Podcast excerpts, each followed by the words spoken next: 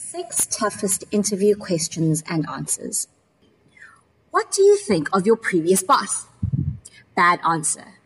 He was completely incompetent and a nightmare to work with, which is why I've moved on. Remember, if you get the job, the person interviewing you will someday be your previous job. The last thing they want is to hire someone who they know is going to badmouth them someday. Instead of trashing your former employer, stay positive and focus on what you learned from him, no matter how awful he really was. A good answer would be, my last boss taught me the importance of time management. He didn't pull any punches and was extremely deadline driven. His no nonsense attitude pushed me to work harder and to meet deadlines I never even thought were possible. Number four, where do you see yourself in five years? Bad answer.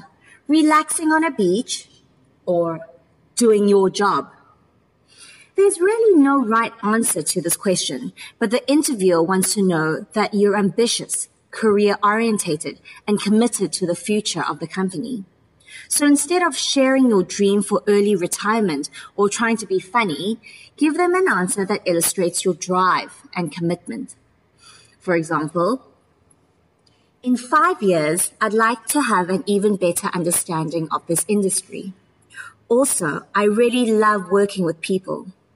Ultimately, I'd like to be in some type of managerial role at this company where I can use my people skills and industry knowledge to benefit the people working for me and the company as a whole.